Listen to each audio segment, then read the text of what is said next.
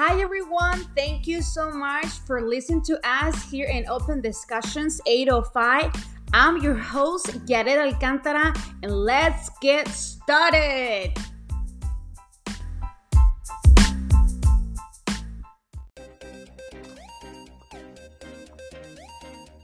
Hola mi gente bella y hermosa, bienvenidos una vez más a otro segmento de discusiones abiertas. Yo soy su host, Jared Alcántara.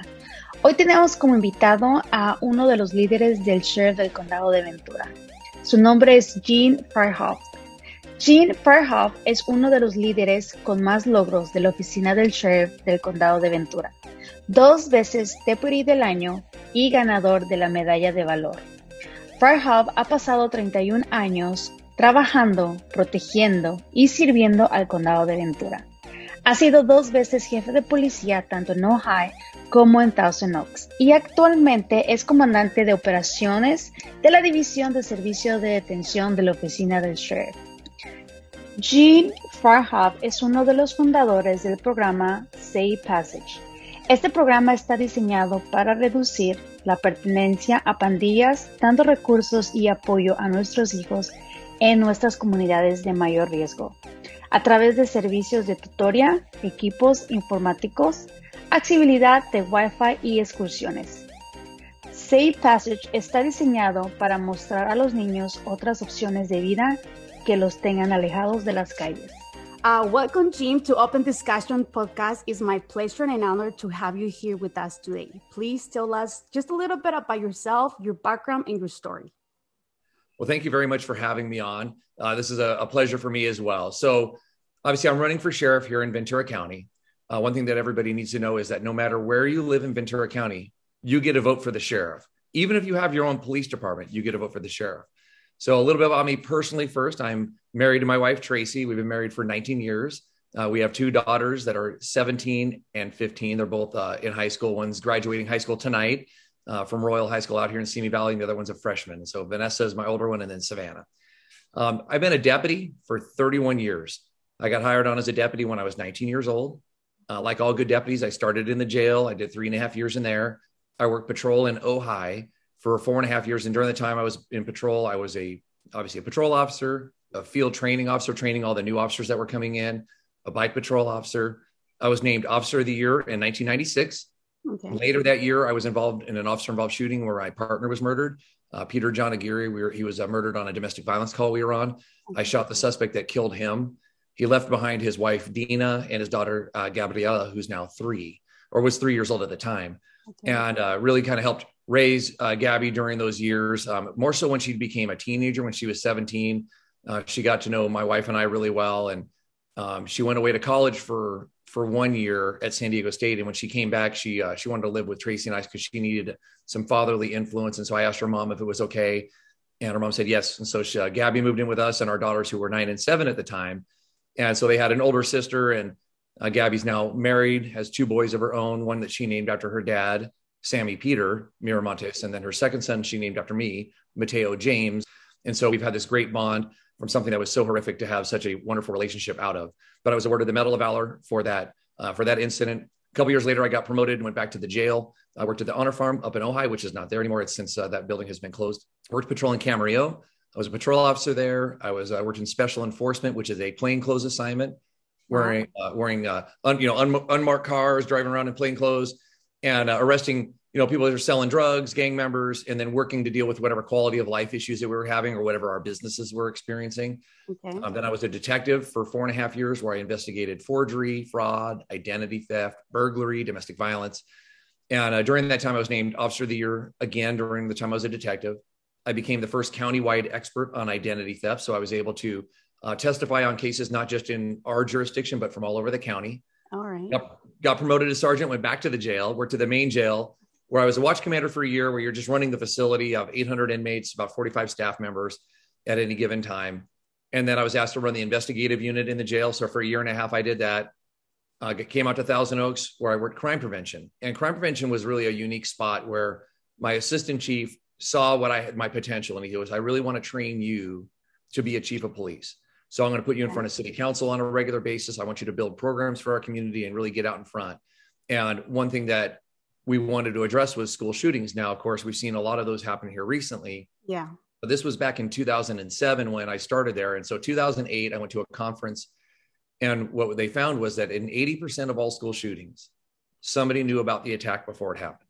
So there's a lot of opportunities for us to intervene. And so it's really a matter of edu- educating our students, mm-hmm. parents, mm-hmm. teachers, and volunteers that when they see something, say something so we can intervene. And this isn't so that we can arrest kids and lock them up. It's so that they don't make a bad decision that's going to end up in a disaster. Yeah. I also created a program called uh, What If, which was an active shooter response for our civilians to think about what what would I do if, a, if an active shooter happened right now. Okay. And then uh, I was asked by uh, Sheriff Brooks to become his adjutant. So I work for Sheriff Brooks for his last nine months in office. When Sheriff Dean got elected, I was his adjutant for his first 18 months in office. Got promoted to captain. Went back to Thousand Oaks as the assistant chief of police, where I was there for five years. Okay. Worked on a couple different programs for our kids. One was called Stand Proud, and that was to address bullying we were seeing in our middle schools. One of our school counselors came up with a curriculum so that the kids could have a different experience with one another mm-hmm. and was looking for funding. So she came to the police foundation and said, you know, I've got this idea to help make our school safer and have our cool our kids learn how to work with each other differently. And I said, okay, well, you know, how much do you need? And she goes, I need a couple hundred thousand dollars. And so we got a couple hundred thousand dollars from our foundation, partnered with the school district to launch this program. And we were able to do this great program with our community that has been so successful that the school district has continued to fund it since then. It was a $100,000 a year, and they've continued to fund it since 2012. Wow. At another program called Safe Passage, and this was my new chief. He'd come in. He goes, "Hey, I really want to address our gang issue, but I don't want to do it from the end where they've already committed a crime and they're already a gang member." He goes, "I want to start with our youth before they join a gang." Okay. So we got money donated, bought Chromebooks for our two most prolific apartment complexes there. They had a most likely high population gang membership paid we paid for wi-fi from the police foundation for those two apartment complexes so the kids could do studying at home mm-hmm. we partnered with the park district and uh, cal lutheran university to provide tutors for these kids because most of their parents did not speak english as a first language. Okay. and so they were able to then have help to be successful in school. And last year we had our very first student who graduated from safe passage go on to moorpark college first one in his family to have attended college. So recognizing that he's got other opportunities other than joining a gang so that he you know makes a, good, a better path for himself. Yeah. Um, also as the assistant chief like the number one complaint that i received from people was on homelessness. So i created a homeless program where i had an officer assigned where that officer worked with all the uh, nonprofits non-government organizations veterans affairs administration behavioral health to bring services to those experiencing homelessness but at the same time holding them accountable you know if they're breaking into cars we'd arrest them yeah. they were setting illegal fires we'd arrest them using drugs and all those other things because we need them to want to have services and if we just let them do whatever they want they're never going to seek services on their own. So we, but we have to do both. We have to be able to offer services and hold them accountable at the same time. Yeah. I was asked to then interview for a job up in Ojai to be the chief of police up there, which is still within the sheriff's department as a captain. Mm-hmm. And I was up there as a chief for three years. I was there during the Thomas fire. Um, I got to work very closely with the community. I developed a really positive community relationship with law enforcement. And then I got promoted to commander, came back out to Thousand Oaks, I was there as the uh, chief of police in Thousand Oaks during the pandemic, and then all the social unrest due to the George Floyd murder. And that was where I really started seeing that we were having a lack of leadership in our organization, where um, I needed to do something different. And I tried to fix all this internally, but that wasn't going to happen. The sheriff wasn't strong enough to to deal with what I had told him needed to be fixed. Okay. And his, his assistant sheriff, who's really the one cause, causing the uh, the conflict between our officers and our community, basically told me, "Goes if you don't like it, there's an election every four years." And so obviously here I am now. Um, when the sheriff found out I was running, he transferred me to the jail. So I oversee our jails now. I'm no longer in Thousand Oaks. Okay. Uh, but during the time that I was there, you know, when I when the pandemic struck, I took care of our community and our officers, and I was not worried about arrests or tickets. I wanted us to do what we could to keep our community safe. Obviously, if people were committing violations that we had to arrest, we would arrest. And obviously, if people were driving so crazy they needed a ticket, we would issue one. But there were so many people that were laid off from work at that time. I didn't want them to unnecessarily get a ticket from us to add to the stress of their life you know yeah. give them a warning. And if we start seeing the same people over and over again then of course then we need to do something besides give a warning. But i wanted us to be a calming mechanism for our community rather than um, uh, an antagonistic relationship with the community we serve. And then after george floyd was killed you know our sheriff didn't put anything out to our community. It was days later almost a week, a week and a half later and i had wanted to put something out to my community because we were seeing a lot of protests and i wanted people to know that hey that's not us that's not how we behave. Mm-hmm. What we all saw was completely improper and we don't train that way. Yeah. And so I had asked my city manager to get a hold of the sheriff and have him put something out because it would be improper for me to say something first. He really needed to say something, and so he finally did. And then I was able to grab what he said and then add to it and say why I thought it was what would happen was improper and why we don't do that here. Uh, but when you have an agency where you see that they're not seeing the bigger picture of connecting law enforcement with the community we're serving, and we're more concerned about stats. How many arrests did you make? How many tickets did you write? Rather than what are the outcomes we're trying to achieve then i feel that we've lost touch with what our core mission is in protecting and serving our community. And we're more in a, a seek and destroy mission right now which i'm not okay with. Wow. It seems like you have a lot of experience obviously over yeah 31 years it seems like it's a lot of experience. You have done a lot. And to be honest with you uh, I, I just feel uh, safe that you know that i had the chance to talk with you. And now you know that i get to know you and the different level uh, you know basically i'm just going to talk with the people that the my clients or my friends you know what this is my opinion now you know because we only see just the social media we only see just the pictures but when you have the chance to have that contact with the community with with other different people it's kind of like now i know him you know, kind of like shaking hands. He's not just only the sheriff, you know, but I know for sure if I need help, he's the right person, or his staff, or his program, or you know, any department that he's running. You know, I know for sure that I'm going to be safe. And then I think as a, a Latino community, we have that a little bit of to be afraid of. Should I call it 911 or should I not? I say I see a crime, but I'm not sure should I report it or should I just keep it to myself. Right. You know, that is, that is something that is up there for Latinos that they need to know, they need to understand that, you know, we cannot keep our mouth closed. We see something, we have to say it, you know, it, it doesn't matter at this point our um, immigration status, it doesn't matter. I do believe that I do, we do have the right to speak up and to say why, because this is our neighbors. You know, you watch yeah. me, I watch for you. Yeah. And the thing is, the more we get out in the community where that becomes a priority for our office which it will be when i'm when i'm the sheriff that'll be a priority for us is to not just integrate and get to uh, have relationships with the people that we serve in our contract cities but also with the other cities that have their own police departments so when oxnard has an event i want to have our officers there when uh, Hueneme and Santa Paula and Simi and Ventura have events that we want to be integrated in those events so that because the sheriff provides services for everybody in the county, right? The sheriff is the sheriff for all of Ventura County. And the more our community feel a connection with law enforcement, the mm-hmm. less they're going to be hesitant to call 911. We want them to call us when they see something so that we can protect our entire community. As you touched on, uh, immigration status plays no role in law enforcement, local law enforcement. That is not our job for with good in, for with good reason. Because if we start asking people their immigration status, then they're going to be afraid to call us and we can't have that. I don't have anybody afraid to call law enforcement for fear of that because then we just end up with more victims. So it's really important for our community to know that is not local law enforcement's responsibility. Um, all of our cities feel this way. I certainly know our sheriffs feel, feel this way, and that's how I feel. Is that we want to stay as far away from immigration enforcement as possible because we need to connect with everybody and protect everybody in our community. And if if a segment of our community feels disconnected or afraid to call, all we've done is create a separation and potentially more victims for all of us. Wow, yeah, that's that's a really good point. And to be honest with you, um, that's one of the uh, things that we as a Latino community we talk over and over. I don't want to report. I don't want to call because my my immigration status, you know. And I always said that, you know, uh, you're here in this country, you have the right and you have the responsibility to just call 911 and report.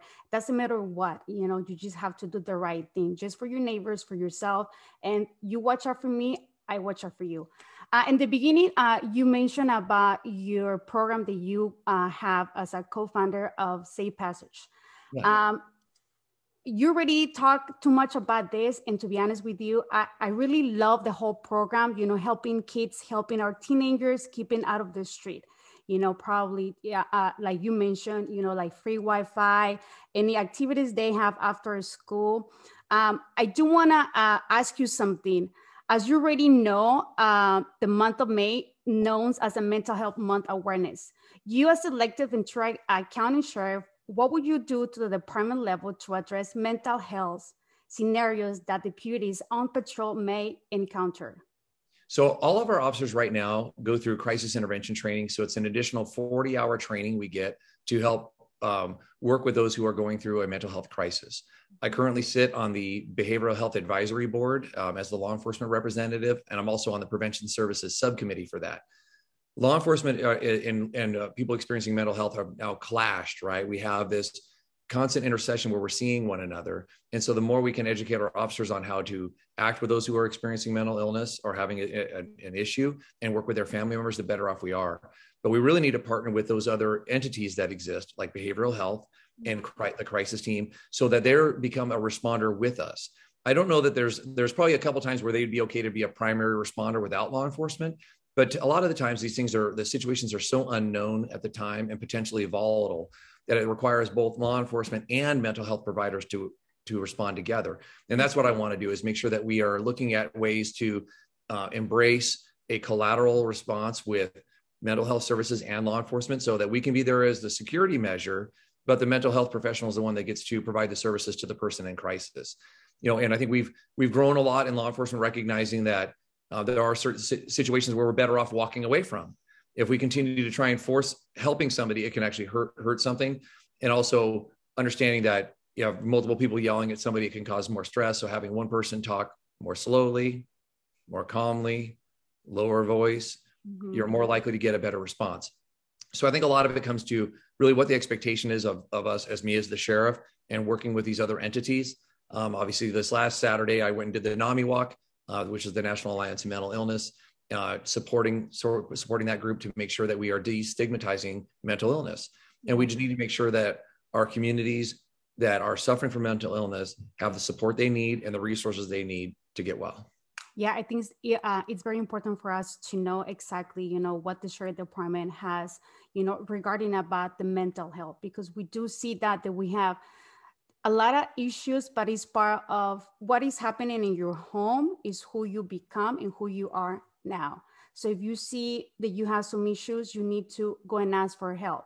And, that, and, and it's not just only just for help, but sometimes, you know, like all this COVID, all this craziness happened for the last two years, it brings to the people where it's a lot of sadness, depression, and it's a lot of people feeling that way. So when we know uh, how to reach for help, you know, it's going to be better. We, we feel released like okay i know the number i know someone that can help me and i know just in case the sheriff is gonna you know stop me for whatever reason you know i know for sure they know how to approach me you know right. i think that's that's very important for us as a community to know do you believe that part of the large portion of the latino community are not aware on the issues affecting the sheriff department yeah, I, I, think there's a not just the Latino community. I think there's a large part of our community that are not aware of the issues that we're facing. You know, one of the one of the challenges that I'm that I'm running against, right, is that the problems that we're having right now are primarily internal.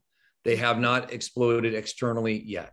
You know, when I talk to people about what we're seeing is imagine that this is this agency we have is a car, and there's a, and I can see there's a check engine light on. Everybody outside of that car doesn't see the check engine light on because it's going down the road just fine but I know that we're about to have a problem. And so I'm trying to fix that before the car breaks down. And so the issues that we're having, like we have low morale, there's no support. I think our, our, our method of how we're engaging with the community is flawed. Um, there's not any forward thinking by our organization at all. We're still policing like we did in the 70s and 80s. And it's time to make a change and start to work with the community better. Um, if you think about it in the form of like a, a triangle, just a regular right side up triangle, we're enforcing the laws like now with the, the law enforcement here's at the top and we're in combat with all the other people here at the bottom those are our residents right mm-hmm. i want to flip that triangle upside down and have all of us work together to deal with a very small percentage of people who are doing it wrong right we have people within our community who are causing problems that we need to, to, to help correct arrest whatever but a lot of the crime that we're facing here in ventura county is not even from people from ventura county 80% of the crime we have is coming from outside of the area, um, predominantly Los Angeles, some from Kern County, but they're coming in here to commit crime because we're a very affluent community and they they see us as an easier target. So they come here. So we need to work together to identify what those issues are and, and, and focus on that.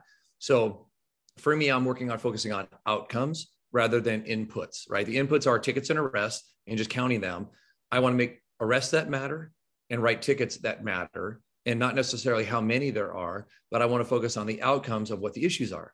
Catalytic converter thefts, organized retail theft crews, the Chilean burglary crews that are hammering us, fentanyl that's pouring into our county. all those are the things that we should be focusing our time on and working with all the other agencies, not just within Ventura County, but beyond, to make sure we keep Ventura County safe. Yeah, that is true. I remember back then, I want to say probably like two years where all this march was happening, the Black Lives Matter. Uh, mm-hmm. and we see, you know, everything was happening on the other side, LA, right? So I do remember there was few march in here uh, in uh, Camarillo, because I live in Camarillo. Um, right away, me as a business owner, because I know how much cost my business, my effort, my time, right away I call my insurance to just, hey, you know, uh, uh, uh are we going to be safe? And obviously, my business is probably like one block away from the police station. So it's like if you if you need something, you just call 911. And I know for sure they're gonna come, you know, fast. But I'm not just I, I wasn't worried just about my business, but about my clients' safety, my safety, and my neighbors. But I'm I'm so glad they're in here was all calm, so yeah. relaxed. We speak up, but we respect. And then I think there is something very important that you know people from outside that are coming and then they do you know, other stuff they're not supposed to in Ventura County. Yeah, when we had a, a, lot of the protests when I was the chief out in Thousand Oaks, I reached out to all the event organizers ahead of time and let them know what my expectations were. You know, I expect that you're not going to be in the middle of the roadway banging on cars, that you're not going to loot, that you're not going to set fires, and but you're allowed to protest. And we understand why you're protesting. We support your protest, but we're not going to tolerate anything that looks like a riot. And so, but everybody that came up was very respectful. They they had their protest and we didn't have any issues. There's at one point where uh, one of the staff members had shut off the freeway, and the protesters then started to march down the off ramp, and then we had to have officers go out there to keep them from getting onto the freeway. And there was a little bit of a standoff briefly, mm-hmm. and then they went back to where they were protesting, and then the freeways were opened up again. But aside from that, you know, our protests were largely peaceful. Um, we had one uh, counter protester who pepper sprayed one of the protesters, and we arrested her for pepper spraying the protester because you can't do that either. And you know, making sure that we're protecting the rights of everybody. You know, that this country does allow for protests. It does, it's a First Amendment protected activity. And in law enforcement, it's not for us to pick sides. It's up to make sure that we're providing a venue for people to do it and that where they can do it safely. And if somebody is infringing on their ability to do it safely, that we we take action. Yeah, that's that's absolutely uh, good to know that. Uh, what arranged programs does the sheriff department offer to help with the community involvement with the Latino community? So we don't have any specific current involvements from the whole sheriff's office, but one of the things that I want to bring is I want to make sure that each of our patrol stations has a community panel, not an oversight committee, because we have plenty of oversight. What I'm looking for is a community panel so we can have a diverse group of people from our community, business owners, residents, stay-at-home parents, um, college students, where they could come and meet with the chief quarterly and talk about what the issues are that they're hearing about and seeing. Mm-hmm. so we can work together to come up with solutions for it. And then like i said with being able to partner with the other agencies in the county and how we can work together to keep each other safe. And i think that's really where we need to have is that open dialogue with our community. And it starts with maybe this community panel where they can come and provide input. You know in each of our sheriff stations right now we have six patrol stations but none of them have their own social media platform we only have one platform for the whole sheriff's office well, I oh. want to have each one of our stations because they're all uniquely different. When I was a chief in Ojai, they had different concerns in Ojai than Thousand Oaks does. And I know Fillmore's got different concerns than Ojai. And so by having their own platform, the chief or the assistant chief can communicate directly with the community they're serving through that platform as one of ways, right? It's not the only way, but it's one of the ways that we can communicate. The other is by having open houses, coffee with the chief, so that our community can come and talk to us about what their issues that they're seeing, and we can stop, you know, having those barriers between us and the community we're trying to serve. Yeah, that is absolutely right. I was going to uh, mention something about what impact as uh, social media play in the shaping your run as a sheriff candidate. So social media has been great, right? Social media gets people motivated, um, you know, and lets some people know what we're doing. I don't think there's anybody that's looked at my campaign and said, "Well, that guy could do more than he's doing." I am doing everything you can and getting in front of as many people as I can, and have been since August. And if you go and look at my Instagram pages from from back then, I mean, there's something every day that we're doing because this is really important for Ventura County. You know, I want to make sure that we're doing what we're supposed to be doing to keep Ventura County safe and that we're working with our community to do so and not be at war with the community we're serving. And so social media allows us to get our message out and not just have it directed one way. We're able to share our message out and then people can can interact with it as well. And it also lets people know when we're going to have events. So if they want to come and participate and then from a as the sheriff, that'll be something that I'll do as well. Is that you know each of our stations will have their own platforms, but as we're going to have community events, making sure the public knows what we're doing and we get that out, and also we can utilize things that we didn't that we haven't done for the last couple years, which is the Spanish radio channels that exist down in Oxnard. You know, when I was the adjutant for Sheriff Dean, which was the, was the previous sheriff, he had an adjutant named Mike Aranda who worked very closely with all the Spanish radio outlets around the county. And that way, anything we were doing within the sheriff's office, everybody in the community got to hear, and it wasn't just one sided. And I want to make sure that we bring that back where we have that ability to communicate with everybody. And one of the uh, people I did the radio interview with, he asked if I spoke Spanish also. And I said, no. And he goes, if you win, will you learn? I said, yes. When I win, I will learn Spanish. My daughter wants to learn with me. So we're going to learn, we'll learn Spanish together. That's awesome. Thank you so much, Jim. Uh, before we end this uh, podcast, I, I do want you to take a time and send a message to the, not just only the Latino community, to the all community Ventura County, and tell me why I need to vote for you. Thank you very much. Listen, I, am here to make sure that we keep our, our Ventura County one of the safest counties in the nation, but we're going to do it by working together. Community partnerships is at the core of what policing is all about. And the more we work with our community, the more we're going to be safe together because you're going to trust us when you call us that we're going to be there to support you.